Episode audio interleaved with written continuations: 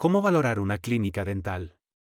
Para traspasar una clínica dental, antes de nada, debemos valorar el precio real de la clínica, de la manera más objetiva posible, teniendo en cuenta el equipo, mobiliario, el estado de las instalaciones, el stock y la cartera de pacientes, que suele ser el valor al que más importancia se le da. A continuación, vamos a detallar todo lo que debes tener en cuenta a la hora de valorar el traspaso de una clínica dental y los métodos de valoración. Aspectos a tener en cuenta para determinar el precio de una clínica dental. Valorar una clínica dental es un proceso complejo que requiere tener en cuenta distintos factores económicos y técnicos. Si estás pensando en adquirir una clínica dental o en vender la tuya, es importante que tengas en cuenta estos aspectos para conseguir una valoración justa y acertada. Primer factor a tener en cuenta, facturación. Uno de los aspectos más importantes a la hora de valorar una clínica dental es la facturación que genera el negocio. Es importante que tengas en cuenta no solo la facturación actual, sino también la facturación histórica y la previsible en el futuro. Para ello, puedes hacer un análisis de los precios de los tratamientos, de la demanda del mercado y de la competencia. En cuanto a la cartera de pacientes, es un elemento completamente subjetivo debemos ser conscientes de que, muchas veces, la cartera de pacientes viene ligada al propio profesional que esté ejerciendo, por lo que a la hora de cambiar de manos la clínica, es muy probable que el nuevo profesional pierda clientela. Además, hay tratamientos cerrados que son fáciles de cuantificar, pero hay otros que son muy variables.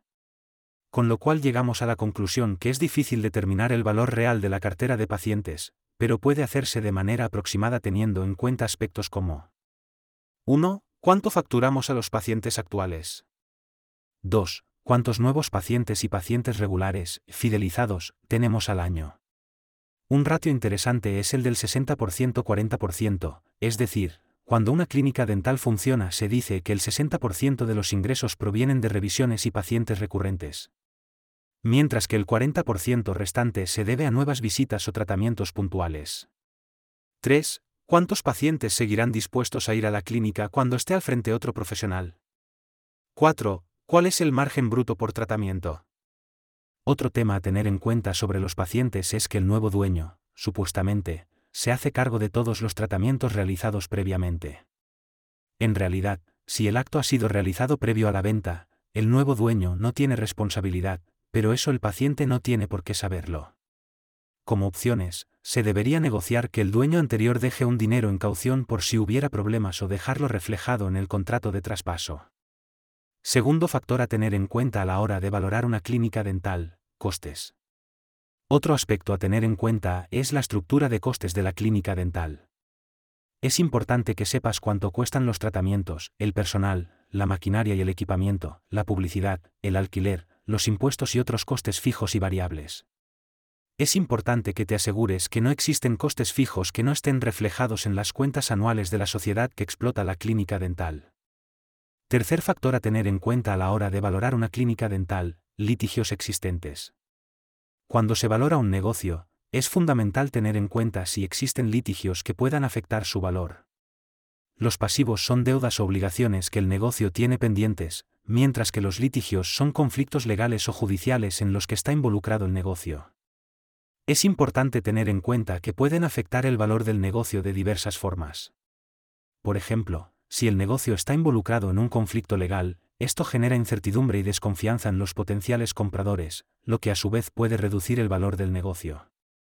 Además, los litigios pueden generar costes adicionales para el negocio, ya sea en términos de abogados o de indemnizaciones, lo que también puede reducir su valor.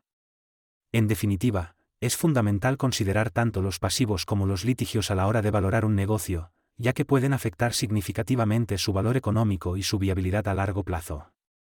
Cuarto factor, personal.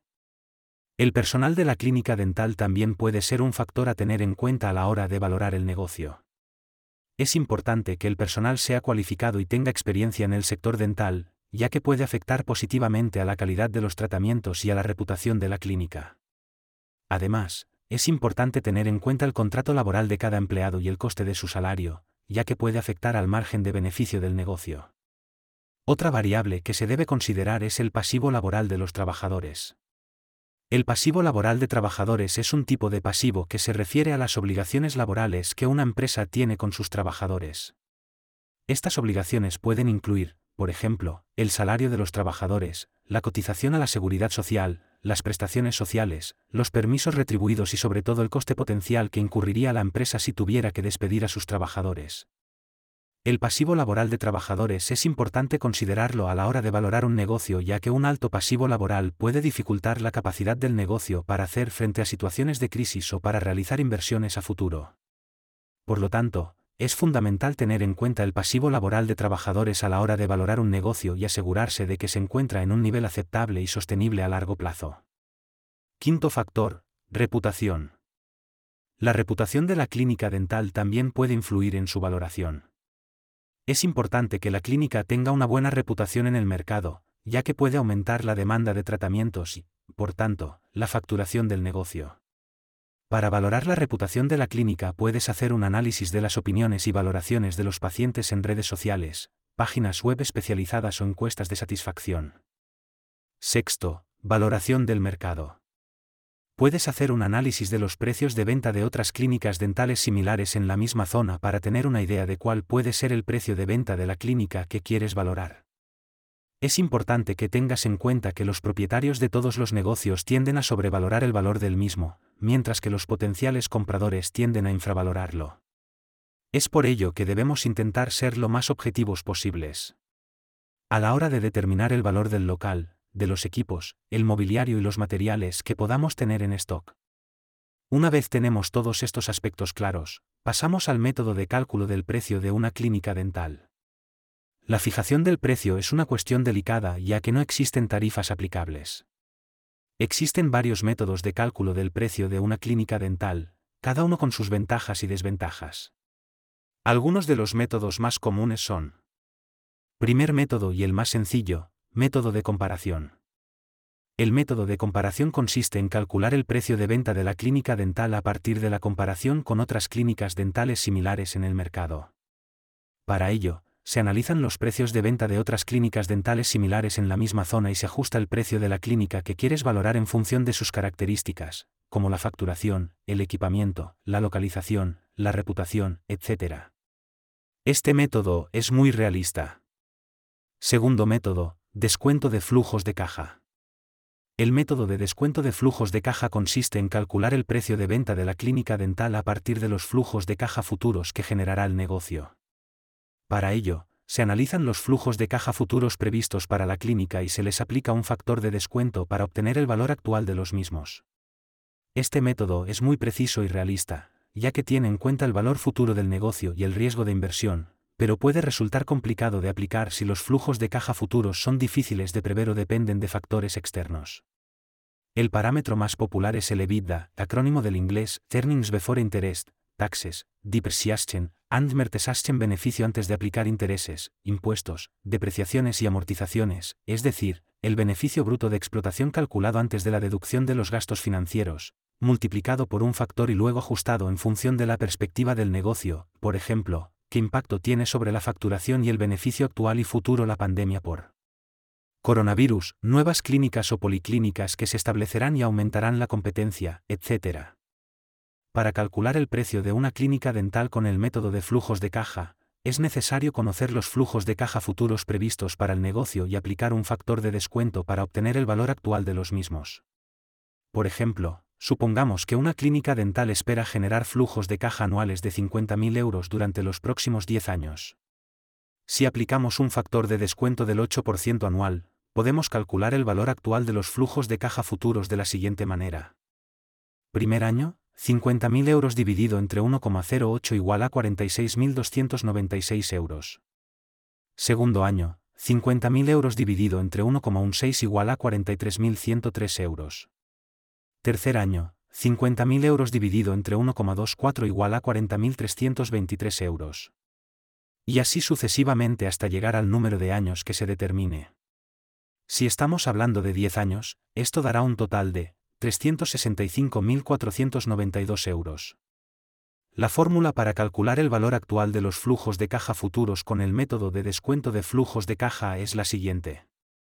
Valor actual igual a flujo de caja futuro dividido entre un más factor de descuento, elevado al número de años. ¿Dónde? Flujo de caja futuro, es el monto de dinero que se espera generar con el negocio en el futuro. Factor de descuento, es el porcentaje que se aplica para reflejar el tiempo y el riesgo de la inversión. Número de años, es el número de años que se tienen en cuenta para el cálculo. En este caso, el valor actual de los flujos de caja futuros de la clínica dental sería de 365.492 euros. Este valor se podría utilizar como base para calcular el precio de venta de la clínica, añadiendo un margen de beneficio o descontando un margen de riesgo según corresponda. En conclusión, para elegir el mejor método de cálculo del precio de una clínica dental es importante tener en cuenta el valor real del negocio, el riesgo de inversión, la facilidad de aplicación y la precisión de los resultados. En Traspaso Dental contamos con un equipo de expertos en el sector dental que te ayudarán a elegir el método más adecuado para tu clínica dental y a obtener el mejor precio de venta.